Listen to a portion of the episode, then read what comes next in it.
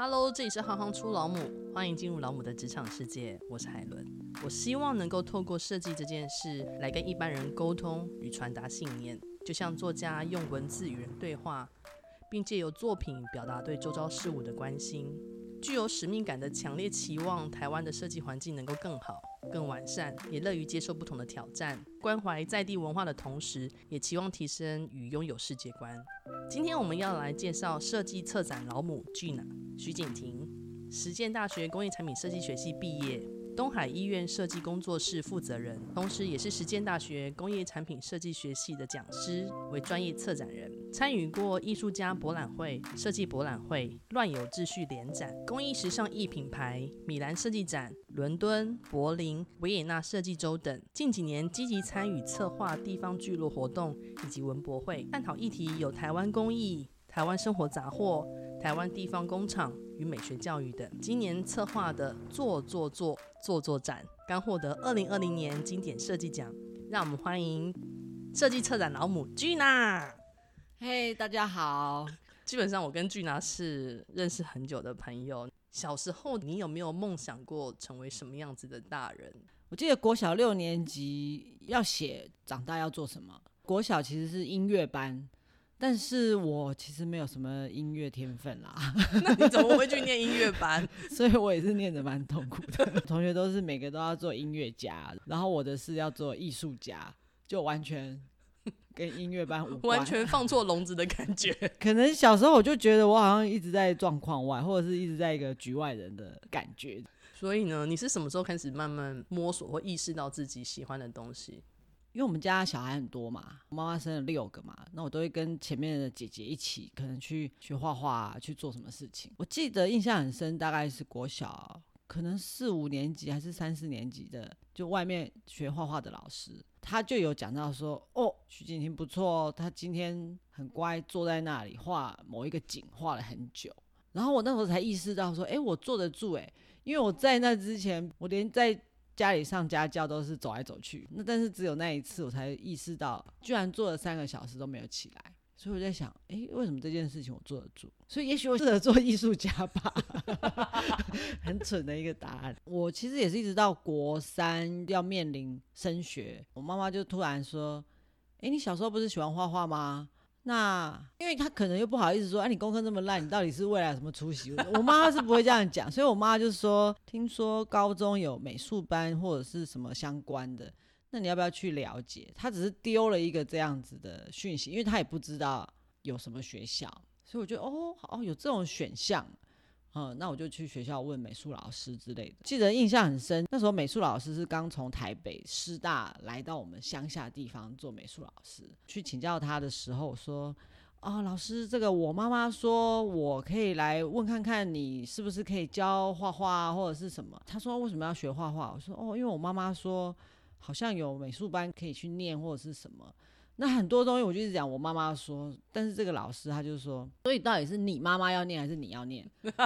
那我觉得也是在国三那一个老师他这样子反问我，然后我有点愣住，就说哦，是我是我，所以我之后跟他讲话呢，我都不能变成口头禅，因为我以前真的很喜欢讲我妈妈说什么，我妈妈说什么，所以我在那之后我都会说我我说我，从来没有人这样去回我嘛，然后他突然这样回我，才让我去思考。我不能再一直讲我妈妈说了，一切都是我自己造成的。那你可不可以简单聊一下你的学习背景？这个可以讲到很细嘛，对不对？比如说，可能从幼稚园就可以，是可以不用到那么久，你可以从比较有自我意识的时候开始聊起。欸，应该说，因为我在家里排行是在中间，我是老四嘛。那我刚刚讲，我们家有六个小孩，所以。呃，家里面有什么事情要帮忙，其实都轮不到我嘛，一定是老大老二先去做嘛。那我就是处在不关我的事情嘛，对不对？但是如果他们要出去，我等于也像跟屁虫，就会跟着他们去。大概到国中，就变成我姐姐他们都去外地念书，然后我好像就家里的老大一样，因为我弟弟妹妹，然后就变成我要带着他们。去哪里骑脚踏车载他们去哪？小时候就很像傻傻的，可是现在回想起来，小时候因为在乡下长大的这一段经验，我觉得蛮重要。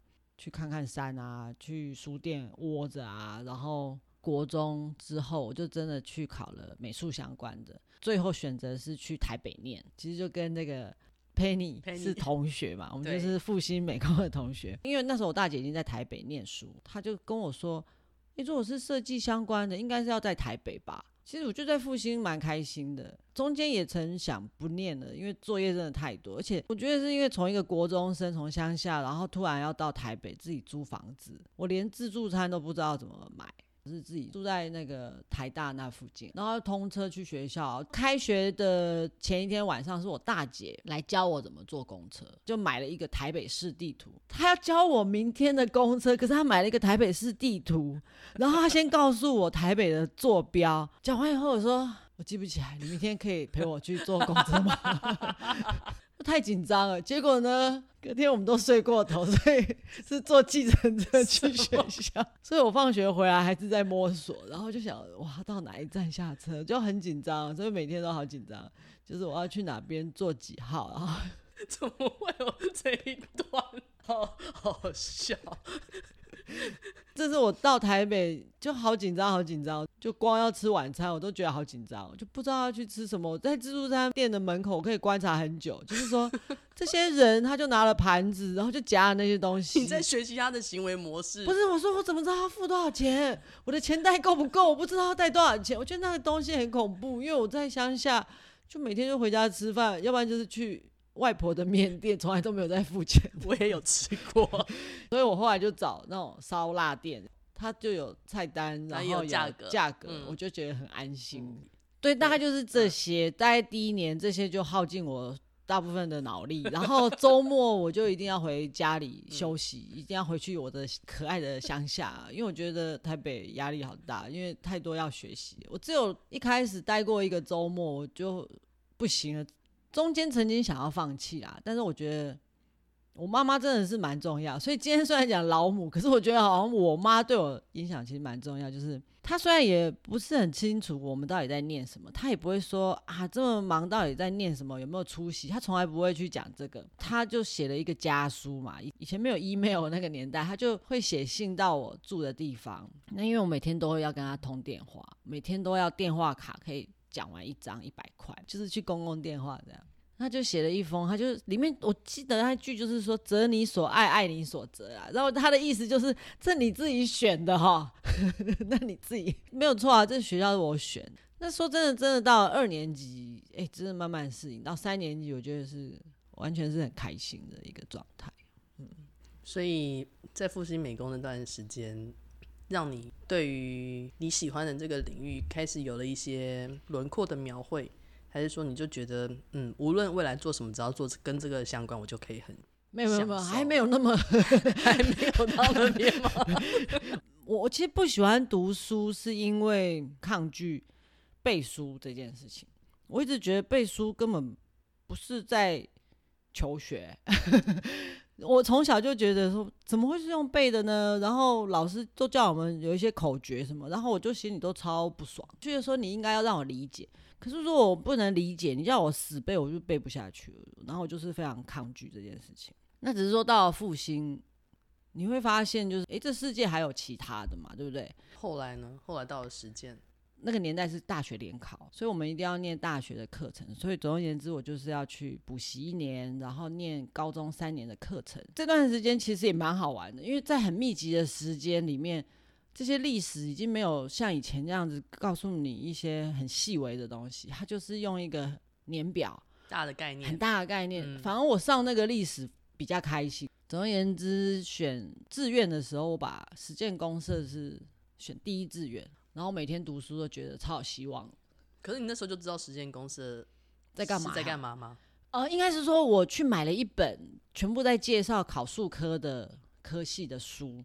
那实践公社就是这里面所有，因为大部分都是美术系跟美劳就是相关的，对，嗯，然后或者工艺嘛，对。那只有这个实践公社是最特别的，纯粹我就是觉得，哎、欸，这个很特别。然后他们还没有毕业班，嗯，只是觉得他们做的东西好像蛮有趣，然后很特别，然后就引起我的兴趣。嗯、所以你说真的知道他在做什么，我觉得没有很知道，我只知道他跟其他的不一样。跟我自己当初要选也是一样，实践媒传的时候 也是一样，就觉得好像这科系进到学校之后，突然看到那种满汉全席，就是什么都有。不会只叫你吃这个，就他又端出各式各样不同的领域的老师也好，职场上的厉害的佼佼者，然后就觉得瞬间你又可以学到文案，然后又可以学到画画，又可以学到什么，就很多可以接触到的东西，突然变得很广。其实我觉得到大学，我实际上进来念以后，因为毕竟我以前念过美工科嘛。我也看过有一些真的很有才华、很会画画的人，然后真的很适合当艺术家。他为什么会画这样？我怎么想都想不到。那时候自己认为啦，所谓艺术家的那个逻辑不是用正常的逻辑去判断。我觉得我不是这样的人，就我需要一些逻辑。那我就觉得，哎，公社它其实就是需要感性，也需要理性。所以我自己觉得，嗯，这个好像是比较适合我的。那你也刚好选对了。就是人生有时候是不是真的选对，还是你就接受了？哦，好，这个可以当做是这一集的那个 这一集的重点句。因为有可能我是在念到快念不下去的时候，自我催眠或自我安慰，就是说为什么我要念公社？我我觉得甚至到后来工作。像我们也待过设计公司，你待比较久了，然后卖年卖年。我我的意思是说，大家都会开玩笑说啊，去卖炸鸡排或者什么。说真的，我真的很认真的回家去思考这些问题。可是我不喜欢油烟味，就是 我有去研究过食谱，我就去买炸鸡排，我站在那边都想要站很远，我只想吃炸鸡排，我又不想要去闻那个油烟味。如果我要做别的，我就会去想很多嘛。我真的会想要在那个环境吗？想了老半天，我觉得其实还是设计才是我唯一会做的事情啊。大学毕业之后，你是不是如愿当了设计师？我虽然是念公社毕业，可是很有趣。我刚刚好像前面讲说，我觉得公社蛮适合我。可是我其实大学一毕业，我是跑去艺术家工作室做助理。很多念设计的人都会这样啦，就是尤其你做完毕业制作，一个很密集的时间里面，你接触了浓度太高的设计的时候，你其实很想要逃开它，就是你不想要再做模型了，你不想要再管人因工程什么，你不想要管这个造型或什么细节。那因为我在大学的时候就也蛮常去参加一些跟艺术相关的活动，所以我那时候就去做了艺术家的助理。后来我发现艺术家真的还是蛮艺术家，设计跟艺术的那个拿捏，或者是理性跟感性的那个拿捏，我可能还是需要一个 balance。然后慢慢的我又回到设计的领域。在女儿两岁的时候，你到荷兰念书，嗯，什么样子的情况下？促使你做了这个决定，觉得蛮多原因的啦。以念设计的人来讲，就是你可能在大学的时候就会已经开始憧憬国外。其实不管念什么，大家都会憧憬啦。我其实前面有几个姐姐嘛，那他们在我念书的时候，他们其实也是在国外念书。可是我毕业那一年就是九二一地震，那时候我的家也是在一个算是灾区。我在毕业那一年是不可能出国，所以出国这件事情他就放在心里。自己也想要试着很多的机会，也去念托福啊，还是去补习啊，然后总是无疾而终啊。然后也想说，哦不不不，我要自己来存钱，自己来存钱，存到多少钱我就可以出国，这样就存存存存，哎也也存不起来，存不起来。可能那时候也还没有到这个机缘吧，我不知道。那我觉得年轻的时候就是这些复杂、乱七八糟、找不到方向的事情全部卡在一起，心里觉得啊。应该是不会有出国机会，所以我就结婚嘛，然后生小孩嘛。那我一样在设计公司工作嘛，其实看起来也是算蛮安稳的吧。但是因为我还是喜欢创作，所以还是有一颗不是很安定的心，这样。所以我就是下班时间都还是在做创作，有一些刺激啦，比如说我做的创作，公司的同事会问说。哎，你做那到底要干嘛？哎，东海医院到底会干嘛？哎，你做那个展览，你去弄展览做什么？就是他们可能也是出于好奇，可是我又回答不出来。他说：“哎，那会赚钱吗？”然后我就哎，好像也没有。那个算是一个你个人的价值跟价值观，在一个不知道要放在哪里好的一个时期，然后又觉得自己好像能力也没有不好啊，哎，好像设计的 sense 也还不错，可是你就是很混淆啊，你不知道。你的主流价值是什么？又生了小孩嘛。后来我不是一个天生喜欢小孩的人，可是自己的小孩就是不一样。然后我看着他长大，我看着他很勇敢。他也许是不知道而勇敢。当他学会走路，反正他就会往前冲，也不管前面路平或不平。其实我自己在带小孩的时候，我就觉得他给我蛮多勇气的。对啊，为什么我们要怕东怕西的？他就敢这样子做，他也不知道，他也不会怕受伤或什么。我就觉得这给我蛮大的鼓舞。对，我应该要像以前一样再勇敢一点。在他两岁的时候，我又有接触到一个国际工作营。国际工作营结束以后，我其实就想出国的那个心又出来了，所以我就跟我先生，就是我明年我想要出。然后为什么是隔年过？我的小孩。这个时候两岁，就两岁就是在一个你问他什么他都说好的年纪，所以我就说啊，那个宝贝啊，妈妈出国念书好不好？他说好。我说要去很远很远的地方好不好？他说好。就是你问他什么，他都跟你说好。然后我就觉得他在鼓励我这样，然后。就毅然决然，我就申请出国。因为有小孩，所以让你看到这个时间的压缩，或者是你自己个人的时间是越来越少的时候，你会想要赶快去做一些应该要做的事情。在荷兰，你觉得受到最大的冲击，或是你觉得？得到最大的启发或是什么？最近有时候也会跟人家分享这段经验哈，觉得我去的心态跟其他人有点不大一样。第一个就是说，我很好奇他们在做创作是什么样的状况，因为我在台湾总是被人家问说这样会赚钱吗？啊，就是这个做这到底要干嘛？所以对我来讲，我也是想要去那边找答案，我想要去认识这些做。比较有创意一点的设计的人，那他们到底怎么活下去？就是他们到底在干嘛？就你也想要去问他们嘛，然后你亲眼看到嘛。然后我其实，在第一学期的一半的时候，成绩也是好像有点快跟不上了，因为你还在搞清楚状况中，然后英文的沟通也没有那么顺畅。然后要跟老师说你想要做的东西，就不是很会表达。那老师只是说，哎，看你的模型好像还不错啊，但不知道你在讲什么，就是类似这种，也是蛮多压力。然后，可是我心里也想说，这么快就要回台湾了吗？不行不行，我不想那么快就回去带小孩。另外一个部分是，毕竟我就是把小孩跟。家人就丢在台湾，看到我一样是亚洲的同学，他们可能就是有这种，我如果没有好好念，我可能回家会被爸爸妈妈骂，我可能会很丢脸，我可能没有拿到学位的话，我就是怎么怎么怎么，就是他给自己的压力是这个，觉得我多一天就是赚到，可是他们就是处在那种很怕失去什么，很怕没有得到学历。那再来就是说，我真的去看到他们在做创作，他们其实也遇到很多困境，然后也有很多呃预算可能也没有那么多啊，也不是我们想象说国外的环境就怎么样多好。可是他的面对的态度是我觉得很重要的。呃，我们会觉得国外的环境看似比台湾好，其实就是你面对到比如预算少的时候，他们会用他们的方式去解决，他可能自己去找其他的资源，他可能找赞助，他不会因为预算减少。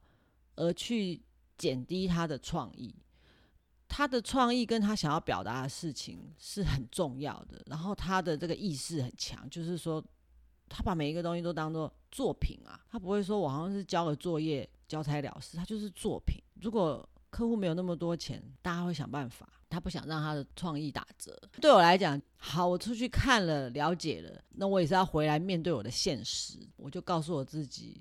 台湾就是这样，环境就是这样，我们就是要去面对它，把这样子的解决问题的方法了态度把它带回来。觉得荷兰人一方面他很会去说服人也好，或者是他就想办法找资源也好，我们还是有我们的意志想要表达的事情，不要因为很多阻碍让你不能去发挥。那东海医院它基本上是你工作室的名称。然后又是你第一个筹办的展览的名字，我记得吗？就第一个想了解，就是为什么你当初会想办这个展览？然后相对的，东海医院对你代表的意义又是什么？刚刚前面有讲到九二一地震，地震之后就像灾区嘛，就是想把家里整理好。其实一开始很单纯，就是说觉得环境整理好，其实人就会回来。整理整理整理，就发现，哎，这些手术房啊，好多器具，慢慢的那个。小时候的记忆啊，他就跟着我整理的过程一直浮现，就觉得说，我现在想要弄一个展览，让大家重新再回到这个医院，好重新回到这个小镇，以前还算不小的医院，以前是好多人来哦，然后很多乡亲都会进到这个医院，不管看什么病啊什么。那只是说在那个时候，大概二十年前开始要做这件事情的时候，我也不知道从何开始，就有遇到一个有正能量的人，就是面前的这一位，这个海伦。其实也跟很多人去讲一些我的想法。那我相信年轻的时候，你每个人都有很多很多的梦想。可能你的朋友就会说啊，这不可能的，啊，哎，做那干嘛？然后也许你就打消念头。你也是问了，有些人就说，哎，我去乡下弄这个做什么？办一个展览要展什么？嗯、那我当我问海伦，海伦说很好啊，可以做啊。然后我就说真的吗？就不知道。我觉得我这人可能。是需要被鼓励的。其实海伦那时候的正向其实是蛮支持这个计划会促成的。那当然那时候也有认识一个朋友在东市做社区营造的时候，他是找我去帮忙协助社区报的这个编排的一个很重要的朋友，因为他文笔很好，然后他刚好也问我最近有没有什么计划想要做什么，他可以协助我一些部分。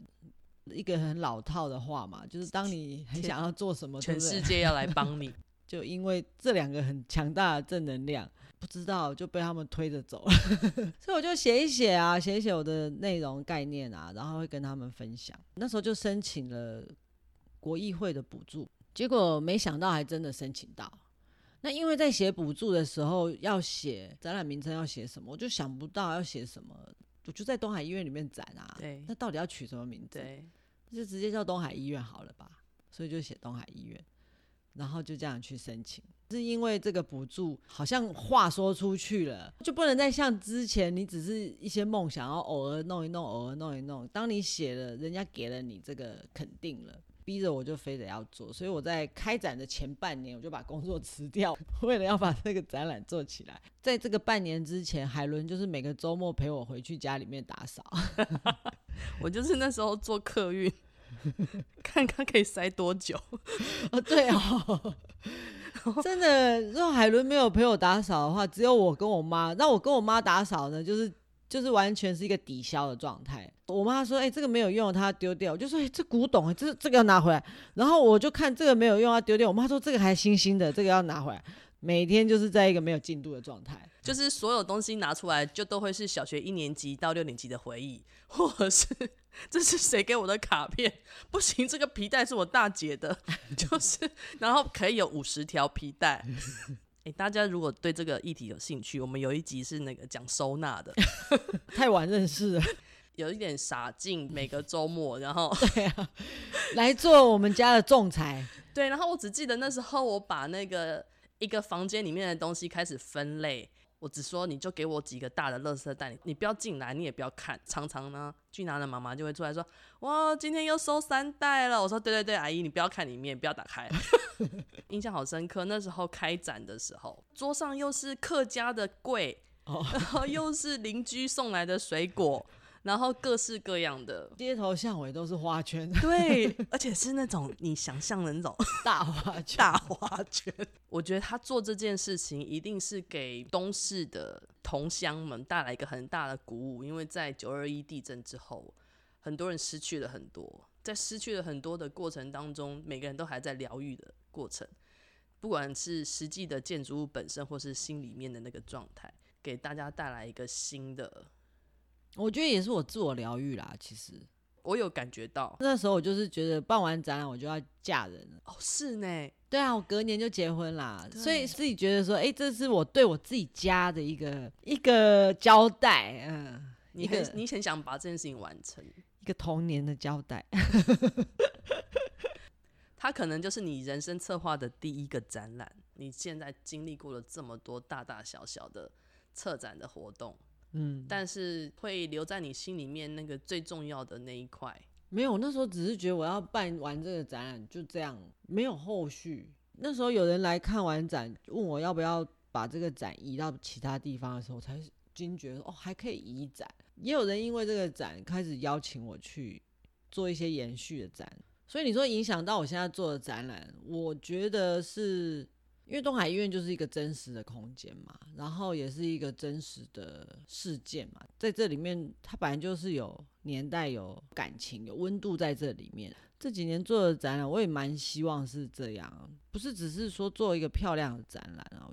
你是同时身为设计师，你觉得这两个身份的切换，它最大的关键是什么？或者说，你觉得它分别需要的能力是什么？有没有一些关联性，或是有一些很大的差异性的？像设计师，如果从一个比较商业的案子，呃，任何产品你也要去观察使用者、消费者、价位。很多事情嘛，设计师都要去把所有的这些复杂的东西被整合进来，被很多东西去拉扯。你要偏谁多一点呢？你如果偏消费者多一点，那功能面呢又会是什么？可是他最后最后呢，做成一个产品，集结了你所有的精华。像我有时候跟学生讲说，你好的作品拿到消费者手上，他用起来没感觉。所谓的没感觉，就是说他没有觉得不好用，太好用他就会忘记你。所以你的东西就成功了。策展毕竟它是有个场域嘛，它有一个流程，所以它反而是可以让我把创作的流程好好的去做交代，或者去做呈现，可以让这个故事讲得再完整一点。跟设计师比较起来，策展人他的整合能力是不是就需要再更强？策展人的话，你可能有时候要去面对的是一般民众讲故事给他听。设计师有时候他把东西收敛到非常精简，很多内容其实他都被消化在这个里面。曾经办过一个展览，把工艺的分件步骤把它做了呈现，最后我们有一个最小一间的空间是。放我们叫做生活区，所有的物件放在架子上，看到这整间百分之八十的展出来的，你可以看到一个工艺师或者一个作品要完成，需要有工具，需要材料，需要人，需要有你的 sense 嘛，你要生活经验，就你要花多少时间去学习成长，你才能够达成最后做一张椅子给人家好，最后做一个杯子给人家。这个最小的这个生活展区，这些精华就是在这些架子上。希望民众看到喜欢买回家放在家里用，其实就是这样嘛。这个展这样展完，大家走到最后一间，大家就会想买。可是你说今天把产品放在他面前，他只是觉得哦，这就是碗啊，这就是椅子，这有怎么样嘛？我觉得那很不一样。所以展览是可以让人家看到它的过程，看到它的层次。所以我觉得这同时是需要的。我们下集继续收听设计策展老母 Gina 分享如何策划一场有趣的展览，以及一零八课纲中孩子的探索。如果你喜欢行行出老母，欢迎订阅和给五颗星评价，留言鼓励我们。我是海伦，我们下次见。